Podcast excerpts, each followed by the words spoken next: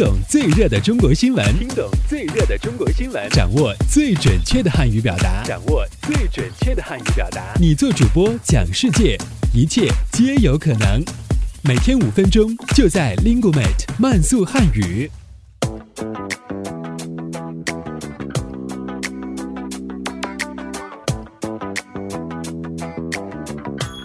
嗨，大家好，我是主持人阿布，欢迎来到本期的慢速汉语。以下新闻均摘编自国际在线网站。好，我们来看看今天都有哪些要闻趣事的发生。我们首先来看看今天的一句话新闻。教育部今日发布。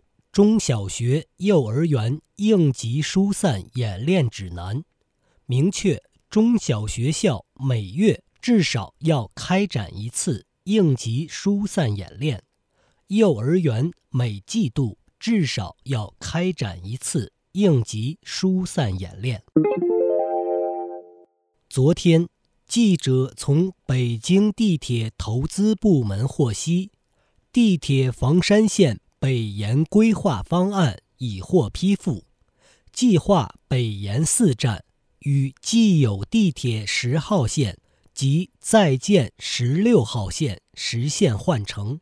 未来从房山区进入市区将可直达，省去换乘九号线的麻烦。中国志愿服务联合会。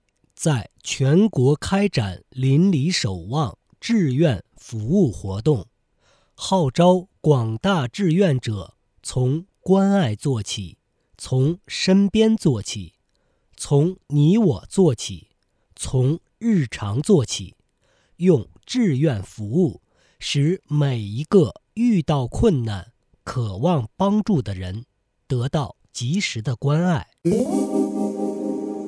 好。我们接下来关注一下今天的财经聚焦。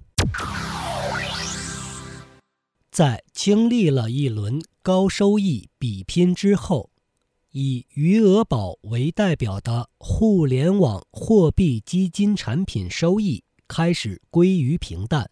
目前，收益率首次跌破百分之六，降至百分之五点九七幺。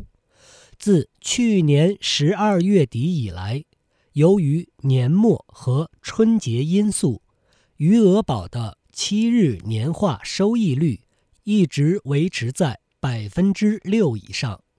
余额宝投资主要是一个月以内的银行协议存款。市场人士指出，目前一个月协议存款利率已经从春节前的。百分之七至百分之八，降至百分之四左右。余额宝在春节前做的一个月协议存款，在三月初将陆续到期，收益率下滑可能还会持续，并回归常态。好，最后进入到的是今天的环球博览。据纽约每日新闻报道，近日，乌克兰真人芭比模特瓦莱里亚·路可安诺娃称自己已数周没有饥饿感，并希望自己可以最终仅依靠阳光和空气存活。据了解，瓦莱里亚今年二十三岁，她在。二零一二年，因借助整容变真人版芭比娃娃而被人们热议。当时，人们曾质疑他的照片是否只是经图片处理后的效果。如今，他的大胆尝试又一次遭到外界的批评与质疑。批评者表示，他所谓的。空气断食主义只是致命的伪科学。据报道，曾有多名尝试者最终都因此而饿死。